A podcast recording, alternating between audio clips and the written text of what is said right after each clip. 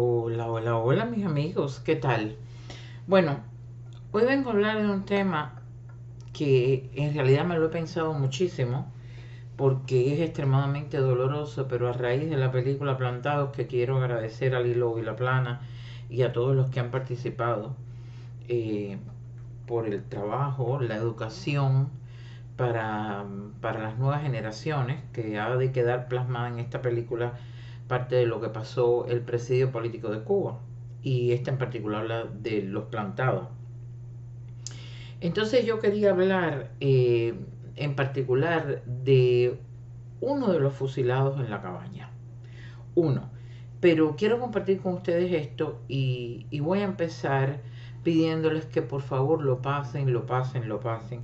Pienso hacerlo en audio porque quiero que llegue especialmente a ti, joven cubano, que vives en Cuba y que de la historia cubana te han contado poco. No dispares, eh, dijo prácticamente llorando el Che Guevara eh, cuando lo apresaron en Bolivia. Dijo, soy el Che y valgo más vivo que muerto. Es decir, que el Che Guevara, que tantas vidas cobró en nuestra isla, un extranjero, al que Fidel Castro no solamente llevó el brazo con el que llegó a la sierra, sino que luego le dio potestad para que fuera un déspota de profesión y que tantas muertes causó. En el momento de su muerte en particular fue un cobarde y dicen que esas fue, eh, fueron las palabras que dijo, no dispares, que soy el Che Guevara y valgo más vivo para ti que muerto, casi llorando. Una vez en, en, frente a la Asamblea General de la ONU, en el año 64, dijo, ejecuciones, por supuesto que ejecutamos y seguiremos ejecutando mientras sea necesario. Esta es una guerra a muerte contra los enemigos de la revolución. Y así se saben frases que dijo el Che Guevara, eh, como esta otra vez, por ejemplo, que estaba hablando con un jurista, algún abogado, y le dijo, yo no necesito pruebas para ejecutar a un hombre. Así, de fácil. Solo necesito saber que es necesario ejecutarlo. Y ya está. Eh, hubo un sacerdote vasco en Cuba de nombre Iaki de Aspiazu, que siempre estaba disponible para escuchar todas las confesiones, eh, y hacer la última unción a los que estaban condenados a pena de muerte. Según este, este sacerdote vasco, eh, él personalmente fue testigo de unos 700 eh, fusilamientos ordenados por la, por, el che, por la brigada del Che Guevara en la cabaña.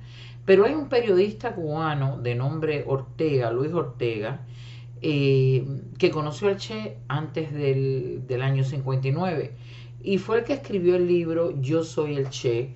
Y este periodista dijo que según sus investigaciones, sus conversaciones después con el Che Guevara, eh, pues que había, en realidad el número fueron mil, más de 1800 personas. El caso es que el Che llega a la cabaña, eh, a Hitler, a las SS de Hitler les costó abrir los fosos donde enterraron a tantos judíos eh, y de hecho una de las fosas más famosas fue la fosa eh, de Babillar en Kiev, que dicen que la cavaron para enterrar judíos. Pues el Che Guevara encontró en la cabaña una fosa que ya estaba lista y pensó rápidamente que la iba a usar y así lo hizo macabramente. Pero yo no vengo a hablar del Che Guevara. El Che Guevara eh, el que todavía no sabe que el Che Guevara es un asesino es porque no ha querido enterarse de la historia. Yo vengo a hablar de las últimas palabras que voy a leer al final de este, de este video, de las últimas palabras que, dijo en una carta una madre cubana a su hijo eh, en la cabaña que fue fusilado por el grupo del Che Guevara. Esa madre cubana dijo algo así como, eh, mi vida ahora está destrozada y nunca volverá a ser la misma. Pero lo único que queda ahora, Tony, es morir como un hombre. la mujer que dijo estas palabras era la madre de Antonio Chao Flores, más conocido como Tony Chao Flores. Eh, Tony Chao eh, Flores luchó contra Batista, se unió al ejército rebelde, al mismo ejército rebelde que Fidel Castro eh, usó para llegar al poder y luego al que traicionó a muchos de sus miembros cuando se dieron cuenta que su revolución no era verde como las palmas, que era roja y rusa. Eh, Tony Chao Flores, le decían el americanito por su tipo, era rubio, tenía los ojos verdes, y al triunfo de la revolución eh, tenía, bajó de, con el ejército rebelde con los grados de teniente del ejército rebelde. De hecho, en enero de 1959 fue la, portada de la revista Bohemia, porque era un joven rebelde que había bajado eh, con el ejército, con Fidel Castro en la lucha contra Batista eh, y salió en la portada de Bohemia.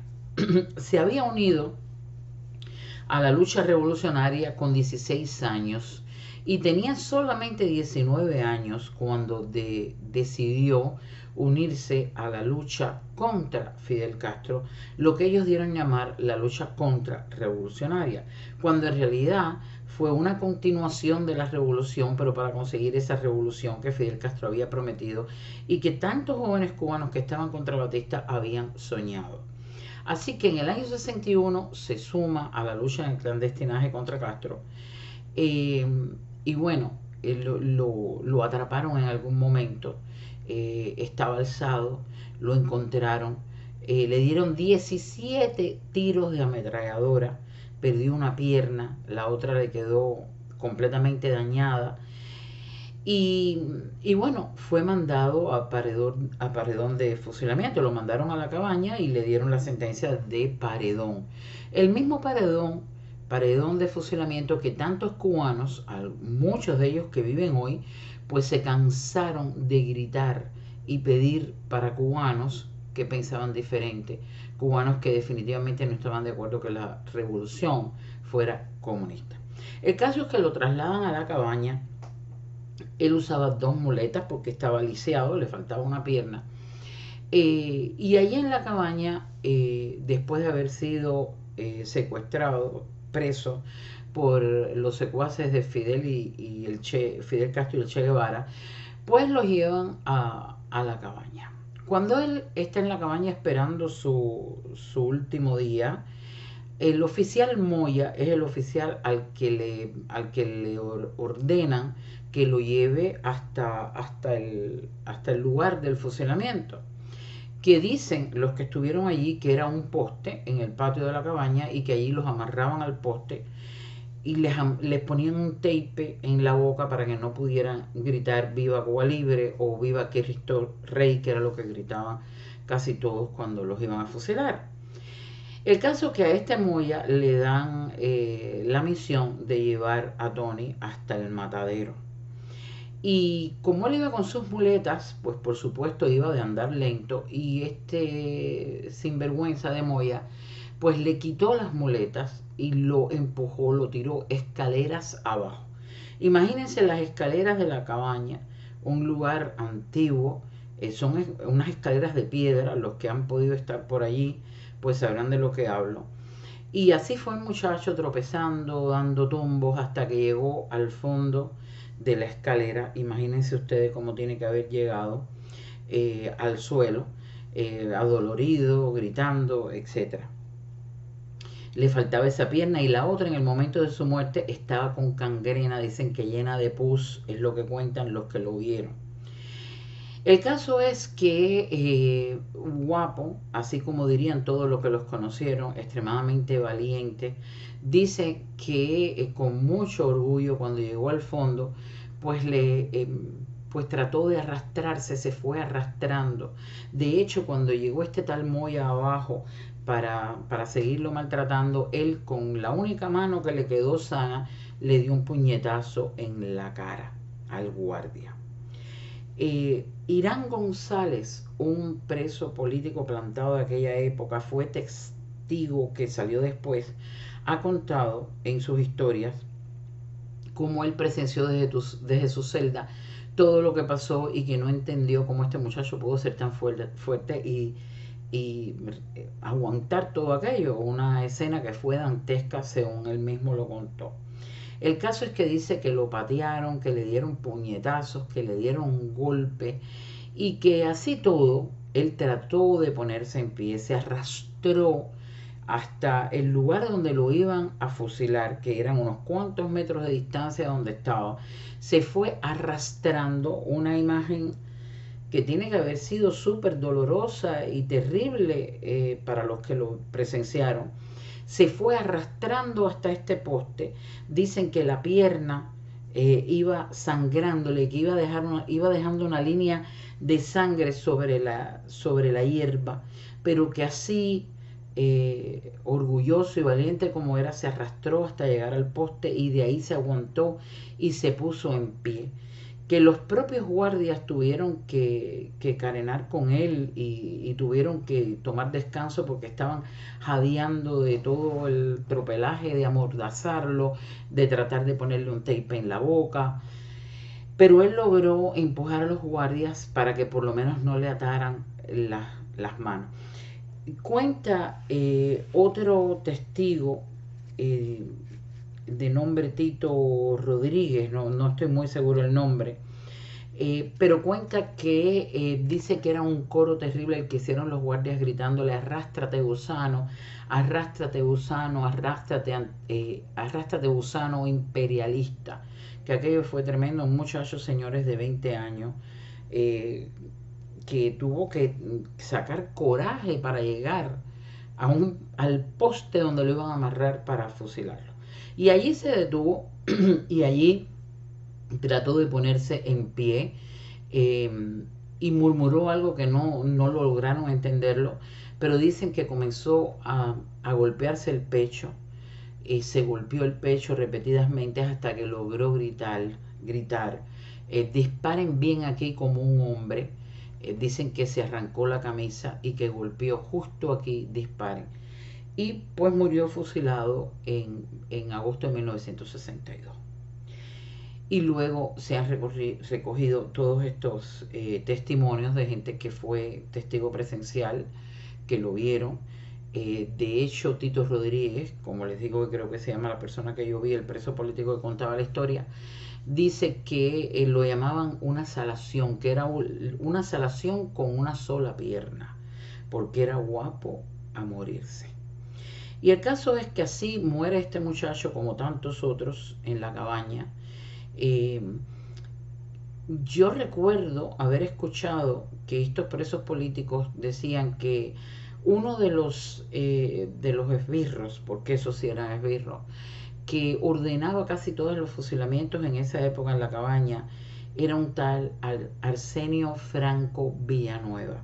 Arsenio Franco Villanueva, que le llamaban el gallego Villanueva, no sé si porque era español o hijo de españoles, pero el caso que era teniente en aquella época y que ordenó un montón de ejecuciones de fusilamientos en la cabaña, pues eh, luego se convirtió en un alto funcionario de la dictadura cubana, eh, de alto rango, y fue uno de estos individuos que durante el tema con eh, Ochoa, cuando el asunto, el problema con Ochoa eh, y Abrantes, la destitución de Abrantes, pues fue eh, destituido de su cargo y dicen que anda como un alma en pena gritando por ahí, por las calles del Nuevo Edad, donde se supone que vive, que si no lo han cumplido, que le faltaron a sus derechos, un hombre como este. Pero yo me pregunto, ¿cuántos hombres, cuántos hombres como este tal Arsenio, como el Moya y otros tantos que gritaron paredón, que ejecutaron torturas, que ejecutaron de su mano matar a un hombre porque pensaba diferente, estarán caminando por las calles de nuestra Cuba, por las calles de La Habana? Yo me pregunto, cuando sabemos que muchos que han sido culpables de la situación que vivimos hoy caminan por las calles de Miami es parte de lo que vimos en las películas, eh, en la película de Plantados. Algo que es muy real, que ha pasado, que el exilio ha tenido que eh, resistir el hecho de que, de que muchos de los culpables, muchos de los que en algún momento fueron asesinos, torturadores, sinvergüenzas, desgraciados y todas las palabras que se puede decir en Cuba en, en, aquellos años donde se pedirle paredón a alguien era tan fácil, pues hoy se caminan, caminan entre nosotros y, y sobre todo en nuestra tierra. Qué terrible, ¿no? Qué terrible. Pero la historia de este muchacho en realidad dicen que fue extremadamente dolorosa porque eh, un muchacho muy joven, 20 años, imagínense 20 años, y morir de esta forma, sobre todo decepcionado eh, por la misma gente en la que creyó, con la que del brazo se alzó para combatir a la dictadura de Batista eh, en la cual él no creía. Son muchas las historias, hay montones de historias de, presos plantados, eh, nombres y apellidos, hay eh, listas enteras recogidas en un trabajo que se ha hecho muy investigativo, muy detallado. Archivo Cuba tiene bastante información. Yo les recomiendo a ustedes que vayan a Archivo Cuba y vayan a otras páginas que existen, que voy a tratar de dejarlas al pie eh, yo les recomiendo un documental que se llama Yo los vi partir. También voy a tratar de dejarlo al pie, donde en, una de las partes de ese documental yo creo que también mencionan eh, a Tony Chao eh, Flores y a otros tantos las historias, todas esas historias que ahora van a ver en la película Plantados, van a poder verlas de la, de la boca, contadas por algunos de los protagonistas de esos presos políticos, de los presos plantados, algunos que ya no están, pero es un documental tremendo que yo les recomiendo, que ya yo había visto hace algún tiempo y que precisamente escuché, eh, escuché ayer a Chucho hablar de ese documental que yo había visto hace mucho tiempo y lo busqué y voy a refrescarlo y voy a compartirlo con ustedes, con ustedes en cuanto eh, termine este video, al pie de este video. Pero señores, no olviden los nombres. Si pueden, copien los nombres de estos eh, jóvenes, de estos hombres que solamente querían una Cuba libre de verdad, que continuaron una revolución diferente a la de Fidel Castro porque se sintieron decepcionados y se sintieron traicionados. Así que imagínense qué diferente morir como murió el Che Guevara, eh, prácticamente llorando, acobardado, cobarde, porque solamente los cobardes hacen cosas como las que hizo el Che Guevara en Cuba, tantos hombres que se llevó por delante, eh, tantos hombres muertos que están en esa lista eh, que culpan al Che Guevara, y la muerte diferente de Antonio Chao Flores o Tony Chao Flores, tan diferente que gritó disparen aquí al pecho y que se arrastró prácticamente inválido sin piernas sangrando, golpeado, se arrastró con solo 20 años hasta el poste donde iban a fusilarlo. De hecho, le tiraron varias veces. Dicen que en aquella época en la cabaña hacían una marca de tiza sobre la tierra y ahí se paraban 10 guardias que eran los que tiraban incluso violando las leyes internacionales, porque eh, en los países donde se ha hecho fusilamiento, algunos de los eh, guardias o soldados que tiran tienen balas de salva por aquello de que no crean los guardias que eh, no sepan quién mató al, al reo, al preso. Pues en Cuba no, en Cuba los 10 tenían balas de verdad. Imagínense un cuerpo destrozado por las balas saliendo de ametralladoras de 10 soldados. Y bueno, dicen que también tenían ahí un médico, tienen que oír las historias, que son muchísimas. Y este muchacho, frente a este grupo, este pelotón de fusilamiento, eh, con una valentía única, demuestra que creyó todo lo que hizo, que creyó todo aquello por lo que luchó y, después de haber querido eh, esperanzado esperar una Cuba diferente, se sintió traicionado y murió como mueren los valientes, tan diferente como murió Ernesto Che Guevara. Bueno, este era el caso que eh, quería compartir con ustedes hoy y por favor coméntenle a sus amigos, coméntenle a la familia. Eh, yo quiero hacer esto audio para que tú que vives en Cuba lo puedas escuchar, pero hablen de ese nombre, eh, compartan la foto, compartan el nombre, Antonio Chao Flores, asesinado, fusilado cobardemente en la cabaña en La Habana, Cuba, en 1962. Esto era todo lo que quería contarles hoy, que definitivamente de tontería no tiene nada. Ya ustedes saben qué hacer, suscribirse, etcétera, pero sobre todo pasen esta información que creo que es de lo que necesitamos, que la gente se entere. Esta es la historia que tenemos que rescatar. Así que bueno, mis amigos, ya saben, como siempre les digo, un beso, los quiero.